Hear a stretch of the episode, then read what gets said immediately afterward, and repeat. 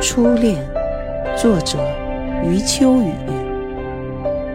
人类最爱歌颂和赞美的是初恋，但在那个说不清算是少年还是青年的年岁，连自己是谁还没有搞清，怎能完成一种关及终身的情感选择？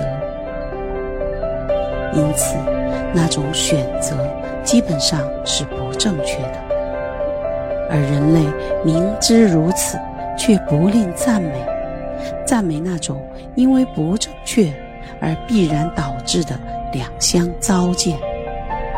在这种赞美和糟践中，人们会渐渐成熟，结识各种异性，而大抵在中年。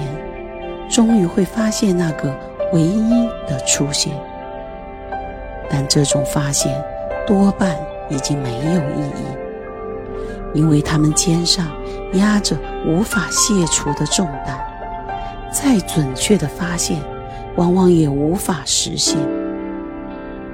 既然无法实现，就不要太在乎发现，即使是唯一，也只能淡然。含手，随手挥别。此间情景，只要能平静地表述出来，也已经是人类对自身的嘲训。